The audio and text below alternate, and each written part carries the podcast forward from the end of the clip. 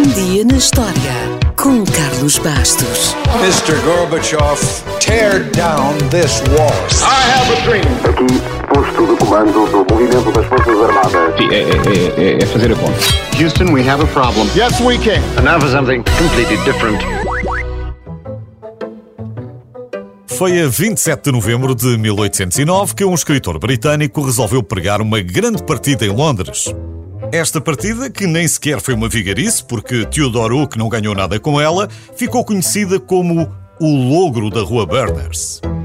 Hook era filho de boas famílias e desde muito jovem que era conhecido pela sua inteligência, sentido crítico e humor peculiar. Em suma, era um brincalhão que gostava de pregar partidas. Certo dia, enquanto caminhava pela rua Berners, em conversa com um amigo, chamou-lhe a atenção uma determinada casa.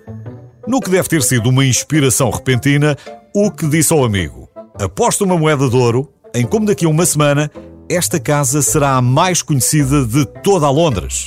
O amigo deve ter pensado que era dinheiro garantido e aceitou a aposta. Hook passou então os dias seguintes a enviar centenas e centenas de cartas em nome de uma tal senhora Tottenham, solicitando todo o tipo de serviços para o número 54 da Rua Berners. A 27 de novembro, às 5 da manhã, um limpa-chaminés bateu à porta do número 54.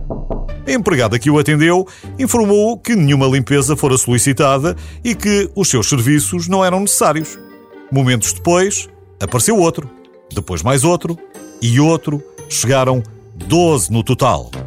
A seguir, chegou um autêntico comboio de carroças trazendo carvão, batatas, pepinos, couves ou palha. Entretanto, continuavam a chegar pasteleiros com bolsos de casamento, sapateiros, chapeleiros, peixeiros, talhantes. Por outro lado, para acudir nos últimos momentos, apareceram também médicos, farmacêuticos, advogados, notários, padres e agentes funerários com os caixões. Junto ainda mais uma dúzia de pianos e os respectivos carregadores que apareceram ao longo de todo o dia.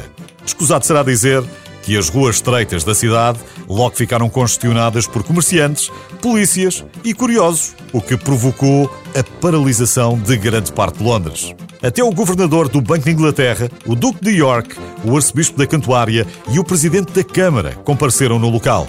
Hook e o seu amigo passaram o dia numa casa em frente ao número 54 a rir-se e a assistir ao desenrolar do caótico logro da Rua Berners. Apesar do escritor nunca assumir responsabilidades pela situação e das autoridades não conseguirem ligá-lo ao caso, testemunhas viram Hook a receber a tal moeda de ouro do amigo.